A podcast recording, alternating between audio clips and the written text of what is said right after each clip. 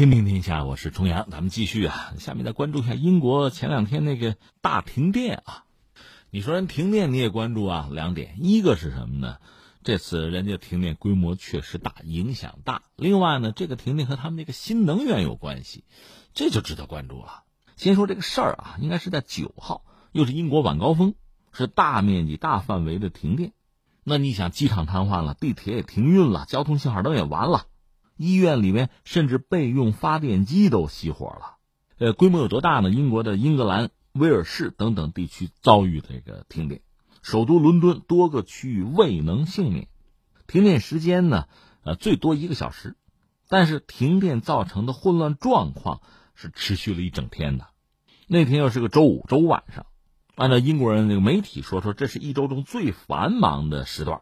之一吧，大量民众刚刚结束一天的乃至一周的工作吧，搭乘地铁啊啊，城际列车或者飞机是回家度周末，这不就赶上了吗？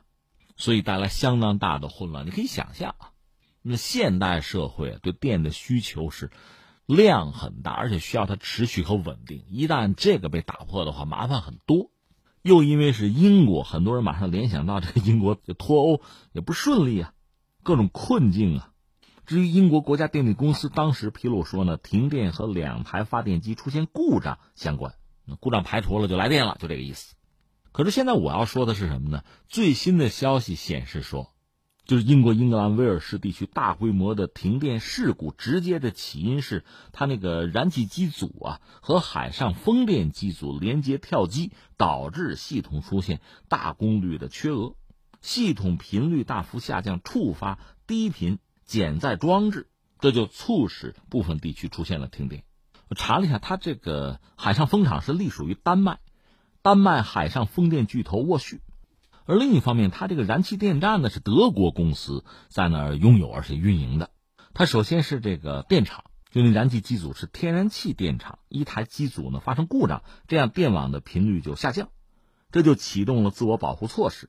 电网波动就影响到那个海上风场的风电机组，所以短时间内两个电站同时停电，这就引发一系列的连锁反应，让带来这个后果就相当可怕了。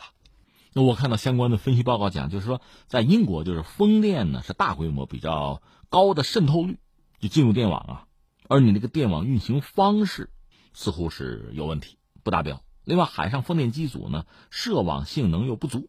最终是加剧了系统功率缺额，它这个系统呢备用也不足，出现缺额呢你又补不上，所以现在人们考虑就要加强含高比例新能源电网的这个频率特性的研究。你如果没有提前在这方面做好准备的话，就会出麻烦。这我们就说到一个是什么呢？说欧洲这个新能源啊，应该说最早是诞生于欧洲，欧洲人对于新能源啊是情有独钟的。所以你说新能源现在在欧洲发展也有很多不确定性，但是已然成为欧洲的这个能源接替力量的不二之选，唯一选择吧。我们讲新能源确实是起源于欧洲，欧洲一度是全球这低碳经济的领头羊啊。欧盟各国在新能源的发展上都是不遗余力的，大量的去努力投入大量的资金，相关的这个产业化呀、技术啊是在世界前列的。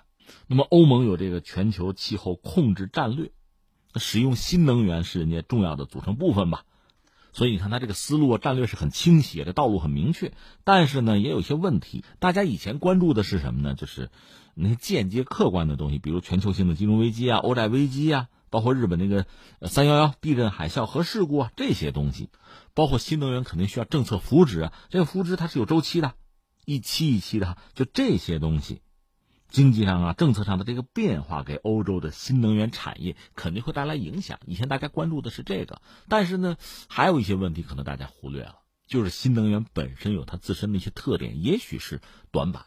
前一阵我们聊过吧，就德国，德国呢太阳能，这搞得很多，德国确实是做的干净。你看核能我不要了，而且燃油的车将来我很快也淘汰了，就是新能源，不但经济要做领头羊。在这个环保问题上啊，自己对自己要求很严格。但是你使用太阳能，万一出现日全食怎么办啊？出了，所以德国当时全国就很紧张，和周边的这个邻国打了招呼，实在不行该借鉴啊。万一出了问题，我们有个缓冲。好在呢，没出什么大问题，而且日全食嘛，时间很短。这是德国啊。那么英国这次出的问题是和风电有关系，所以你看，新能源在应用的过程中，可能还真的有一个磨合期，有一个大家重新认识和适应的过程吧。你总得有个保险，有个备胎吧，不然的话出麻烦就有可能是大麻烦。尤其现代社会对电的需求啊，那种稳定的需求啊，就需要电是一种稳定的供给，这是前所未有的一个强烈要求。这我们就讲到，其实你看西方，尤其是欧洲嘛，在第一次、第二次工业革命那个时代啊，新桃换旧符嘛，各种各样的科技的发明啊，层出不穷。你现在想起来，欧洲人胆子也很大。你比如拿地铁来说，你看那个史蒂芬逊。他发明的这个火车，或者说改进的火车吧，在地面上跑也就罢了，声音隆隆啊，冒黑烟，英国的田园牧歌到此就不复再有。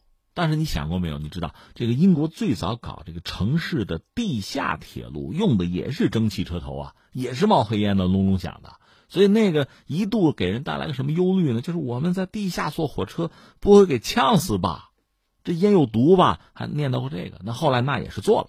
胆儿不小，可是现在你知道这个技术啊，它一旦应用之后，波及面是非常大的，产生的影响和之前还真不好相提并论。以前无外乎就铁路、火车，这是一个系统啊，就出问题无外乎这个系统有问题。现在不是，你涉及到电的话，方方面面都会有影响，所以这个时候你在决策、在实施，就新技术用到现实生活之中的时候，还真需要加小心。可能这种渐进式的方法是比较靠谱的。一旦大规模的整体性的改变带来的后果，那就是你很难承担的了。